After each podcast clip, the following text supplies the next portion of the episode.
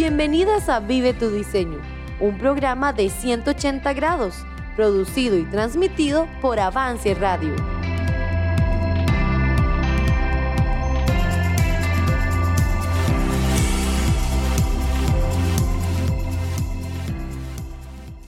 Confía. Confiar es una batalla y de las más duras que hay. Esta batalla es dura porque es una batalla que se gana en la mente o también se puede perder ahí. Pero hoy te traemos esperanza porque Jesús venció. Él puede ayudarte a vencer esta batalla. Recuerda que puedes escucharnos por Apple Podcast, por Spotify y por supuesto por Avance Radio. Hoy es el último capítulo de nuestra serie Confía. Si has estado tomando anotaciones, te invitamos a traer tu cuaderno y tu Biblia, porque empezamos ya. Estás escuchando Vive tu diseño.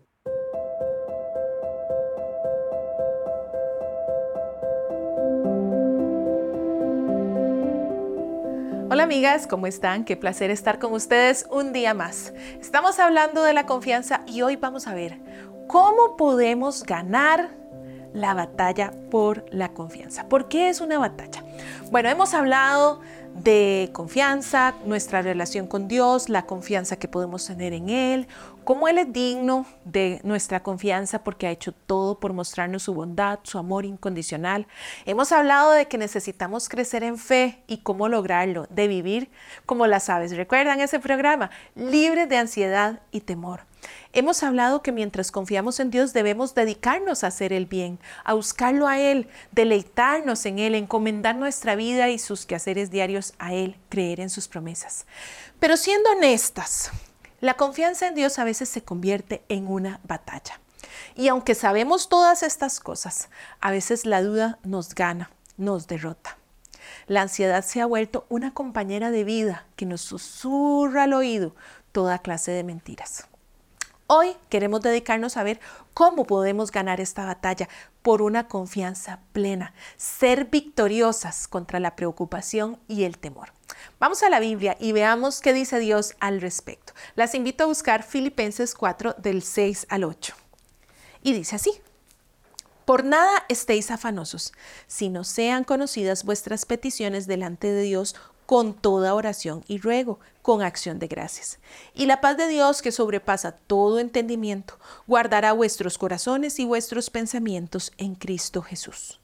Por lo demás, hermanos, todo lo que es verdadero, todo lo honesto, todo lo justo, todo lo puro, todo lo amable, todo lo que es de buen nombre, si hay virtud alguna, si algo digno de alabanza, en esto pensad. Una vez más tenemos aquí una invitación a dejar el afán y la primera forma de combatir lo que se menciona en este pasaje de una vez es la oración. El pasaje dice por nada. Eso incluye cualquier cosa que esté pasando en nuestra vida, desde los problemas en el trabajo, la preocupación por los estudios, la salud de los hijos, la salvación de familiares que no conocen a Cristo, la situación económica o su propio bienestar y salud. Póngale el nombre que sea, grande o pequeño. Nada de eso nos debería afanar, sino que debemos combatir esto con la oración. Pero no es una oración cualquiera, tiene ciertas características. Estamos hablando de peticiones de oración. Cada afán, cada preocupación se debería convertir en una petición de oración y hay que elevarla a Dios con toda oración, ruego y acción de gracias. Creo que la parte del ruego está bastante clara. Cuando nos encontramos en una situación que nos quita la paz, es fácil rogar a Dios por su intervención. Hasta los impíos son buenos para esto. Usted ha notado, por ejemplo, cuando tiembla fuerte, todo el mundo clama por la protección de Dios. Pero rogar no es una petición simple. Esto incluye pedir, solicitar, instar, suplicar e implorar. Es cuando pedimos algo insistentemente hasta verlo cumplido. También incluye humildad, reconocimiento de nuestra incapacidad de resolver la situación. A veces estamos preocupados por algo, algo que no sabemos cómo resolver, pero nuestro primer recurso no es la oración. A veces ni el segundo ni el tercero, a veces el último. Pero Dios nos invita a rogar. Transformemos nuestros temores y ansiedades en peticiones de oración y que una vida de oración sea la constante. Pero no solamente hay que rogar, sino que hay que hacerlo con acción de gracias. Estas dos cosas mezcladas de verdad que nos hacen como un cortocircuito en la cabeza. ¿Cómo? Rogar y dar gracias. Primero ruego y cuando obtengo doy gracias. Esta es la forma en que nuestra mente trabaja normalmente. Si tenemos mucho tiempo de estar en el cristianismo, sabemos con nuestra cabeza que sí, hay que dar gracias en todo, aún en lo difícil, lo que no queremos, aún cuando no obtenemos lo que deseamos, tener una actitud de gratitud, etc. Pero en la vida real lo ponemos en práctica. Lo bonito de esto es que en este momento usted sola con Dios puede saber si lo hace o no. Yo le digo la verdad, muchas veces yo no lo hago Llegar a dar gracias por algo que no veo no es natural ni es fácil para mí. Hay situaciones donde analizar por qué puedo estar agradecida me ayuda a enfocarme, a dejar de pensar en mí misma, a enfocarme en lo que Dios puede hacer y ha hecho en mi vida o en situaciones que he experimentado. Por ejemplo, si estoy pasando por una dificultad económica, puedo agradecer a Dios por lo que sí tengo incluyendo todo, la ropa, la casa, la familia que está conmigo, la salud, la salvación, la Biblia, la iglesia. Todas esas bendiciones me ayudan a estar agradecida, a enfocarme en lo que Dios me ha provisto y me recuerda que Dios seguirá cumpliendo sus promesas. Esto al final me da paz. Y así se puede hacer con todas las situaciones. Y tal vez usted me diga, es que usted no conoce mi situación. Si supiera, vería que no es tan fácil. Yo le digo la verdad. Es cierto, yo no conozco su situación, no sé por lo que está pasando, pero sí le puedo asegurar un par de cosas que puede, por las que puede agradecer ya mismo. Dios la ama. Dios es bueno. Dios cumple sus promesas. Usted puede tener una Biblia que le ayude a conocerlo más. Y tiene personas aquí mismo en nuestro ministerio que están dispuestas a orar por usted, aconsejarla. Con estas poquitas cosas, usted puede empezar su lista de agradecimiento. La Biblia dice que cuando hacemos esto, cambiar nuestro afán por ruego y agradecimiento, la paz de Dios nos llenará. Y no es una paz cualquiera, es una paz que sobrepasa pasa todo entendimiento. O sea, cuando usted la experimenta va a saber que es la paz de Dios porque es algo que usted no puede entender. Yo he escuchado personas, y supongo que usted también, que están pasando por momentos terribles, pérdida de familiares, pérdida de salud, situaciones de verdad difíciles, que le dicen a uno, es que tengo una paz que no entiendo, no sé de dónde viene, no sé ni por qué estoy así. Bueno, es que es la paz que sobrepasa todo entendimiento. Dios ofrece esa paz para guardar nuestros corazones y nuestros pensamientos. Y es que justamente ahí es donde vivimos la lucha, en nuestros corazones y en nuestros pensamientos, en cómo nos sentimos, nuestras emociones, la forma en que vemos la vida y lo que nos rodea. Nuestro corazón es engañoso, fácilmente se deja llevar por lo que sea. Dios nos recomienda que, que no lo sigamos, y habla fuertemente contra él. Recuerda la advertencia en Jeremías 17:9. Engañoso es el corazón más que todas las cosas y perverso. ¿Quién lo conocerá? Entonces, nuestro corazón nos puede traicionar. Nuestras emociones pueden gobernarnos y hacer que perdamos el control o que nos llenemos de ansiedad y preocupación. Debemos refrenarlo, gobernarlo. Y en el pasaje de Filipenses, en el versículo a continuación, vemos el cómo. Por lo demás, hermanos, todo lo que es verdadero, todo lo honesto, todo lo justo, todo lo puro, todo lo amable, todo lo que es de buen nombre, si hay virtud alguna, si algo digno de alabanza, en esto pensad. Este versículo debería ser un lema de nuestra vida cuando hablamos de afán y ansiedad. Dios nos dice cómo podemos gobernar nuestro corazón y nuestros pensamientos cuando somos llenos de la paz de Dios y cuando nos regimos por este filtro. Este versículo debería estar grabado en la mente. En mi casa yo lo tengo bien grande en el centro de la sala porque es algo que todos necesitamos. Si lo obedecemos al pie de la letra, nos va a ahorrar problemas y sufrimiento. Pero analicémoslo paso a paso. el versículo nos está diciendo qué tenemos que pensar o cómo deberían ser nuestros pensamientos. Y deben ser, número uno, verdaderos. Entonces, analice sus situaciones. Si usted está pensando, bueno, eh, por ejemplo, alguien le dijo, es que en, la empresa va a haber un recorte de personal y usted ya está pensando, seguro me van a despedir. Bueno, si usted usa el filtro de la verdad, usted podría pensar, ¿es verdadero que no tengo trabajo? No. Ok, así de simple, no piense en eso. No piense en lo que podría ser porque eso no está pasando en el momento. Si su corazón se empieza a inclinar hacia ese pensamiento, dígale a su mente, no vamos a ir por ahí, eso no es verdadero y haga un ajuste. Todo lo honesto, bueno, de la misma manera. Haga la misma prueba. Tal vez en su estudio se enfrente a un examen difícil y determinante, tal vez llegue a su mente la ansiedad por no pasarlo, la solución que su corazón le indica no es honesta. Bueno, haga un alto y no la tome. Todo lo justo, de la misma manera. Tal vez le abrume una decisión sobre sus hijos o sobre sus alumnos de escuela dominical. Piense, ¿es justa la decisión que voy a tomar? ¿Se apega a la justicia de Dios y no solo a la mía? asunto resuelto.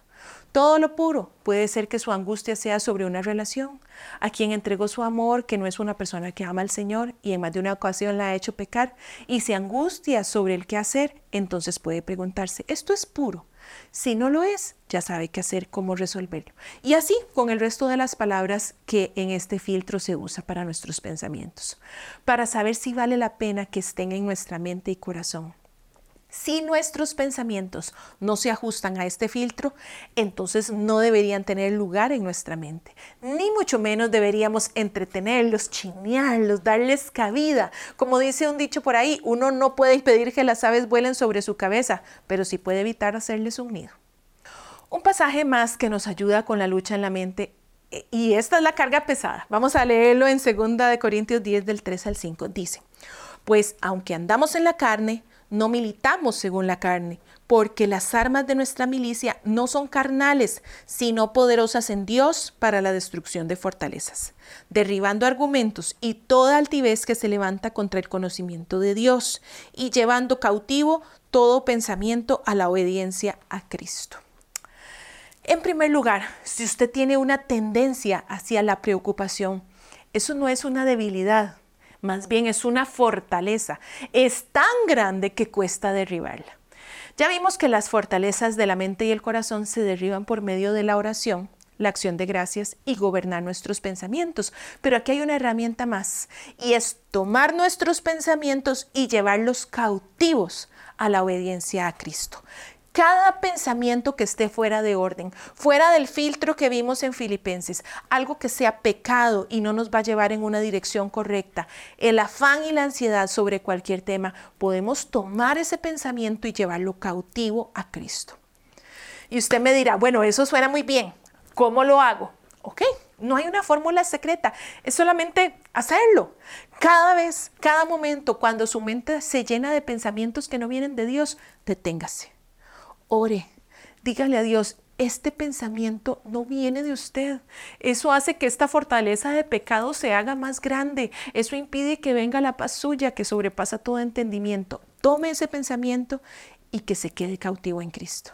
Y luego sustitúyalo por un pensamiento que sí venga de Dios. Si usted tiene un problema recurrente, busque versículos que le ayuden, úselos en esos momentos. Si es algo nuevo, busque consejo en la palabra de Dios, busque música cristiana, un consejero, pero sustituya esos momentos. Así se destruyen las fortalezas, un ladrillo a la vez. Pero el resultado exitoso es posible. Dios nos da las herramientas, solo debemos usarlas. En resumen, ¿cómo ganamos la batalla para la confianza? Número uno, Cambie sus preocupaciones por peticiones. Número dos, ore con ruego y acción de gracias. Número tres, filtre sus pensamientos con Filipenses 4.8. Número cuatro, lleve cautivo todo pensamiento que no viene de Dios a la obediencia a Cristo. Todo el tiempo, cada vez que sea necesario. En esta lucha por la confianza hemos descubierto que hay mucho por hacer. Estar en un estado de tranquilidad y paz no vendrá solo porque lo deseamos o porque así viven los cristianos. No, es algo que debemos construir, en lo que nos debemos esforzar. Dios ya hizo su parte, hagamos nosotros la nuestra. Que Dios las bendiga y les dé una vida de confianza en Él.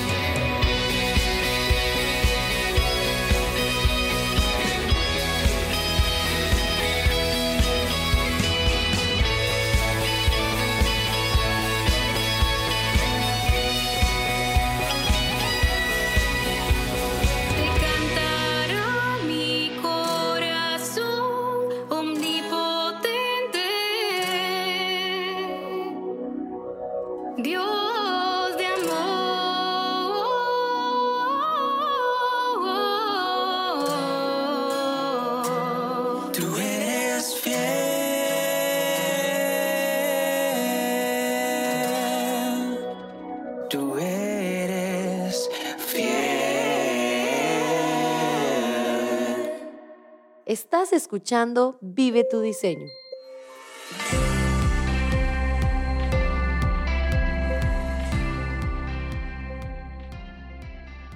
¿Cuánto hemos aprendido acerca de confiar en Dios?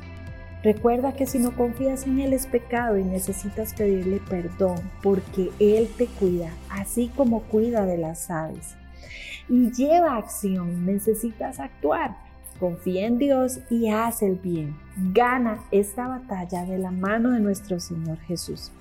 Si deseas repasar nuestra serie Confía y otras que hemos compartido contigo, puedes ir a nuestras plataformas. Vive tu diseño y te esperamos la próxima semana con más de la palabra de Dios. Dios te bendiga.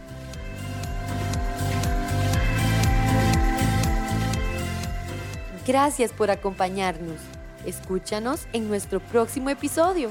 Encuéntranos en redes sociales como 180 grados y en Spotify y Apple Podcasts como Avance Radio.